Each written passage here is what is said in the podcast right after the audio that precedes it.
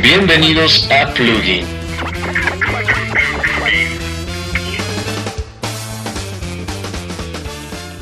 Bienvenidos a Plugin. Mi nombre es Eric Hernández y el día de hoy hablaremos de postureo y cine.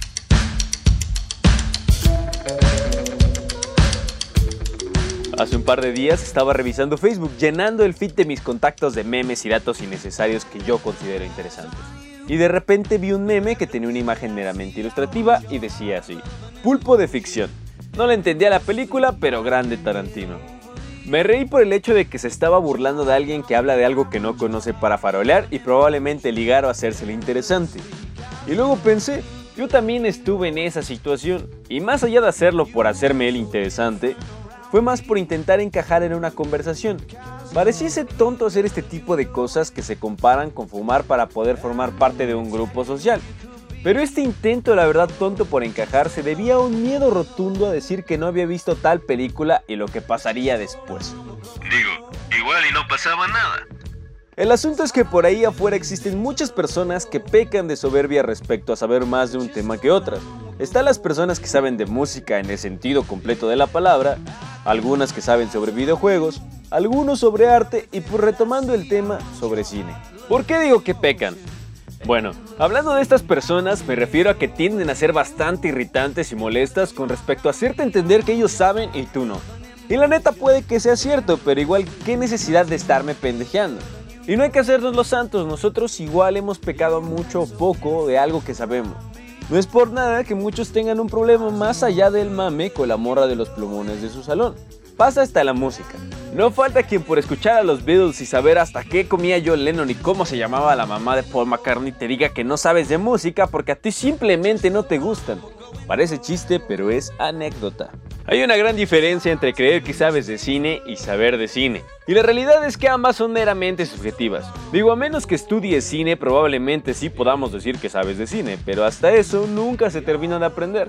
Por lo que en realidad no existe esa palabra, al menos para mí. Porque recordemos que es mi forma de ver estos fenómenos. Creo que sí es correcto que alguien tenga más conocimientos de la industria cinematográfica porque le gusta y ha visto bastantes filmes, y también porque se ha dedicado a aprender cada detalle, a diferencia de la persona que solo ha visto No Manches Frida. Y hasta eso estoy siendo demasiado prejuicioso, porque hablar de si una película es buena o mala, o como persona que me hace que me guste este tipo de cine y no el cine de arte o de culto, es tema para otra ocasión. No pretendo ofender a las personas que se consideran conocedoras de cine, ni menospreciar esta actividad o pasión por los mismos, sino simplemente a las personas que tienen a ser hostiles y bastante irritantes con respecto a ello. El hecho es que saber más de una cosa u otra no te hace mejor persona. Y más si es por tu mero gusto, porque la neta nadie te dijo, oye, como que debes aprenderte el nombre completo de Coppola y ver toda la filmografía de Tarantino. Ojo, que también existen personas que caen en el postureo y solo se dedican a revisar tops de cultura colectiva sobre las 10 películas de culto que debes ver. Todo esto para poder ir a presumir con la persona que acaba de conocer en la fiesta y decirle que debería ver Taxi Driver o La Naranja Mecánica. Y pues ni siquiera él mismo las ha visto. Pero de nuevo, ¿quién soy yo para decirle a las personas qué hacer y qué no?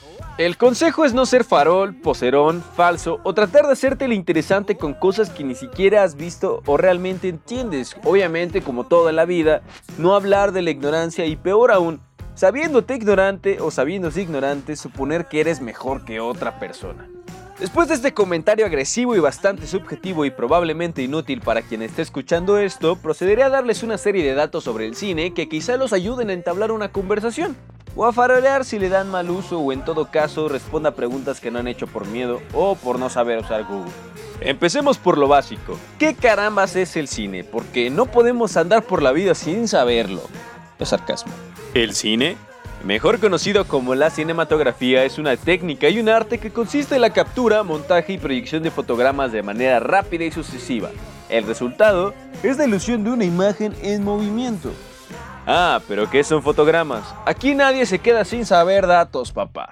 Se denomina fotograma a cada una de las imágenes impresionadas químicamente de la tira de celuloide del cinematógrafo. De manera coloquial y rápida, para una referencia, el celuloide sería como el rollo fotográfico. Estas imágenes son proyectadas a una cadencia de 24 por segundo y producen la ilusión de movimiento. Algo así como cuando dibujas en las postes y luego las pasas rápidamente. Estamos hablando de una definición tradicional. Actualmente estos elementos se han adaptado a los tiempos y la mayoría ya es digital, aunque diversos directores siguen utilizando este método clásico. El cine es considerado una de las bellas artes, por eso le dicen el séptimo arte. Por otro lado, también se lo considera como un punto de encuentro de las artes como lo son la fotografía con la cámara, la escritura literaria con el guion y la música, etc. Presón el asunto. En la realización de las obras cinematográficas interviene un grupo importante de personas. Este punto es importante porque pues vemos en los créditos demasiados nombres y bueno, ni vemos los créditos a menos que pues seas fan, pero la neta no he conocido a nadie que me diga que me maman los créditos, pero igual no significa que no existan. En esos nombres aparecen bastante cargos importantes. Empecemos por la dirección. El director o directora se encarga de la dirección técnica de la película. Es quien controla el rodaje en todas sus fases y se encarga de que el guion se ejecute adecuadamente. Actúa como un jefe que controla e influye en el trabajo de los actores, además decide sobre otros aspectos ajenos a la interpretación, como la iluminación, el montaje, el maquillaje, el vestuario, entre otros. En algunas ocasiones también colabora en la escritura del guion o incluso lo crea por completo. Directores populachones: Guillermo del Toro, Iñárritu Cuarón, Emanuel Lubezki, Fernando de Fuentes, Emilio Liño Fernández. ¿Qué esperabas? ¿Racita extranjera? No, mi valedor, viva la raza. La neta, este dato es bien importante porque al menos yo no solía entender la diferencia, los roles específicos entre director y productor de cine. Dígame pendejo, me vale madre. Para aclarar eso rápido, el productor es quien organiza y gestiona los recursos, el director obviamente dirige y controla toda la parte creativa. El segundo elemento. La producción es el brazo logístico del cine. Incluye tres etapas, preproducción, producción y postproducción. En cada una de estas existen retos y tareas que se deben solventar. Para que se entienda, en la preproducción se estudian los costes y el presupuesto, se realizan las audiciones para elegir al reparto y se buscan las locaciones entre otras tareas. La producción se refiere a la creación de la película como tal, es el momento en el cual se filman las secuencias específicas. La postproducción manipula el material obtenido en el rodaje y lo compila en lo que luego será la película terminada. Tercer elemento, el guion y el storyboard. El guion es el plan de trabajo a seguir durante el rodaje. Es la historia, secuencia a secuencia, con los diálogos, la música y todos los elementos que formarán parte del montaje final. El storyboard es parte del guion y es la que funciona como guía visual para ubicar las escenas más importantes. El rodaje. El rodaje es la parte en la que intervienen los actores. Duración depende de muchos factores, presupuesto, disponibilidad de las locaciones, repetición de escenas y secuencias, entre otros.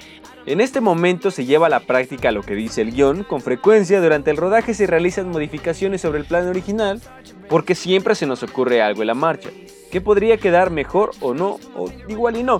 En el caso del rodaje se hacen cambios como consecuencia de propuestas de los actores o del director, otras veces por obligación debido a algún contratiempo inesperado. El montaje. Es un elemento muy importante, dividámoslo en dos, técnica y parte artística. La técnica se refiere al proceso de creación de una pieza única a partir de múltiples cortes que se unen para formar un conjunto a modo de rompecabezas. Aquí entra el manejo de cámaras, la imagen, el sonido, diálogos, música y efectos de manera que tome forma el producto final que verá el público. La vertiente artística del montaje son las decisiones que se toman a la hora de incluir o descartar secuencias, ajustar la música, añadir efectos sonoros o visuales y otros elementos. La edición. Porque obvio no sale bien a la primera. ¿Qué más te digo? ¿A poco creías que Chris Hemsworth está así de guapo? Obvio sí, pero no vuela con un martillo y lanza truenos de las manos. CGI, papá. Y el último, pero no menos importante, el equipo humano. A este lo conforman todos los que intervienen en el proceso, desde el principio hasta el fin. Incluye a los actores, actrices, al equipo de producción, al equipo técnico, a los equipos de asistencia general y otras personas. Justamente esas que salen en los créditos. Bueno, ahora que eres todo un conocedor de cine, hablemos de unas cuantas generalidades que necesitas saber todavía. La primera película. Tradicionalmente se creía que la primera película de la historia fue la salida de los obreros de la fábrica Lumière en Lyon, de los hermanos Lumière, del año 1895, pero esto no fue así. La primera filmación tuvo lugar en 1888 y fue rodada por Louis Le Prince, filmada en Leeds, Inglaterra. Le Prince rodó la escena del jardín de Runhay siete años antes de la fecha en la que se considera que nació el cine. ¿Cuál fue la primera película en color? La primera película en color fue Becky Sharp de Robert Mamula, protagonizada en 1935 por Miriam Hopkins. Sigamos con más generalidades que necesitas saber. Película de culto. Una película de culto es aquella que por sí misma se ha ganado una base considerable de seguidores, un cult following como se dice en inglés. Otro elemento y quizá el más importante es la transgresión. Transgresor es un adjetivo que designa todo aquello que viola una ley, precepto, costumbre y en ese sentido un film transgresor es aquel que va en contra, que afrenta y que desavía las convicciones morales, culturales, estéticas e históricas. Desde entonces es dada la marginalidad. Un film transgresor generalmente se produce, se filma y se exhibe fuera de los estándares que rigen a la industria, sin un aparato de marketing detrás. De ahí que todos los films de culto siempre hayan sido rechazados o simplemente ignorados al momento de su estreno.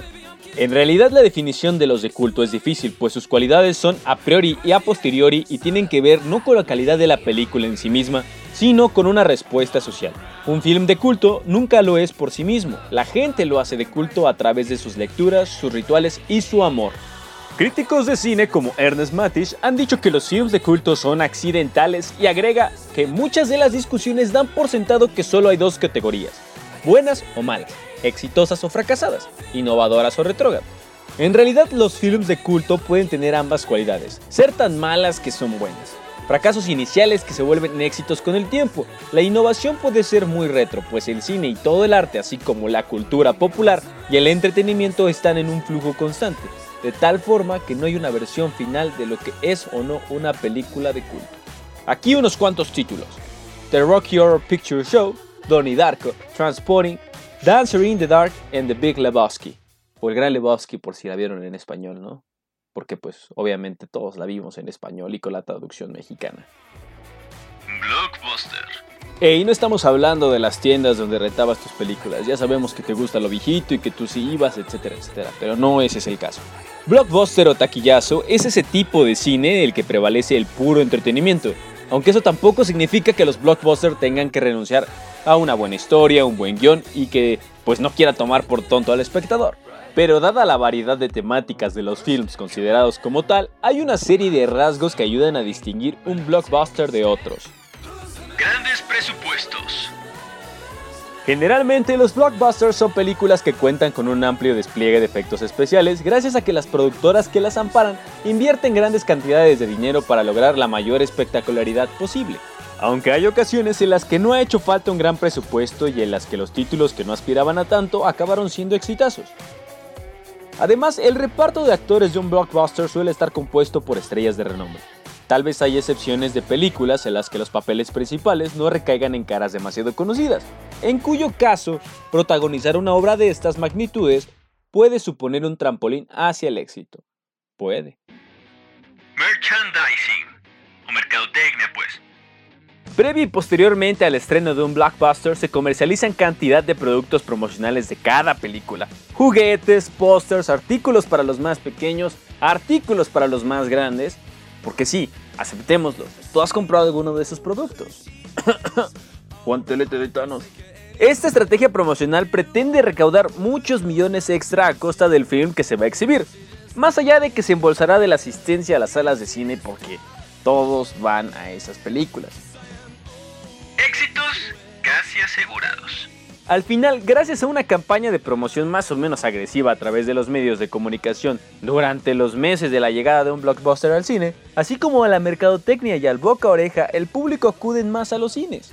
Esto hace que se posicionen estos films en los primeros puestos de los rankings de recaudación de cada país y a nivel mundial. Posibles franquicias. Si la jugada le sale bien a las productoras, un blockbuster puede aspirar a convertirse en una franquicia que dé lugar a secuelas, precuelas o spin-offs. Esto con un ánimo de explotar al máximo la gallina de los huevos de oro. ¿Verdad, Rápido y Furioso? Aún así, no todos los blockbusters tienen continuaciones. Ejemplos. Avengers y en general la mayoría de las películas de Marvel. Transformers, Harry Potter, Piratas del Caribe por mencionar unos cuantos. No se dice los Oscars, se dicen los Oscars. Bueno, en realidad le puedes llamar como quieras, pero la manera correcta es Oscars. Las estatuillas que hoy conocemos como Oscars empezaron a entregarse en el año 1929. Esto tras la creación un año antes por parte de Cedric Gibbons. Él entonces era director artístico de Metro Goldwyn Mayer de la Academia de las Artes y las Ciencias Cinematográficas. Margaret Herrick, al ver el premio, le recordó a su tío Oscar. Y el comentario trascendió por el columnista Sidney Skolsky, quien estuvo presente en dicho momento y tomó esa referencia para sus artículos. La academia no adoptó el apodo oficialmente hasta 1939, pero ya en 1934 Skolsky lo usó en una pieza que se refería a la primera victoria de Katharine Hepburn como mejor actriz. Pero bueno, no hay nada oficial. ¿O sí? Las películas más taquilleras de la historia. El mundo se consume en dinero, el dinero es dinero, el dinero es dinero, el dinero es dinero, el dinero es dinero, aprende algo dinero. Bueno, nada más las primeras tres. Avengers Endgame de los hermanos Russo. ¡Hurra! Y no les digo la cifra porque son números muy grandes y no los sé leer. La segunda es Avatar. No la del maestro del aire, sino la de las compitas azules. Y la tercera es Titanic. Como dato curioso, estas últimas dos fueron dirigidas por James Cameron. Ay, qué fresón sonó. Pero en fin, estos datos probablemente te sirvan algún día, como lo dije, para una conversación con alguien o solamente se quedarán ahí, almacenados para la posteridad. Probablemente creerás que debía haber hecho una lista con las películas que debes ver para volverte un cinéfilo o para saber de cine, pero de nuevo no soy experto y no podría decirte por dónde empezar. Y la verdad no creo que haya una fórmula para hacerlo. Si bien el cine es algo importante y bastante nutritivo en un sentido de conocimiento, también es algo que se elige y cada persona tiene acceso a él de maneras diferentes. Desde niños se nos acostumbra a mirar ciertos contenidos limitados por lo que nuestros padres y sus creencias comprenden. Pero conforme crecemos podemos cambiar eso, aunque igual sigue siendo influenciado por nuestras relaciones sociales y todos los prejuicios que ello comprende. Por lo que el consejo del día de hoy es hacer las cosas por tener un interés genuino, porque a veces intentamos hacer algo solo por seguir una corriente o por creer que nos dará un mayor valor.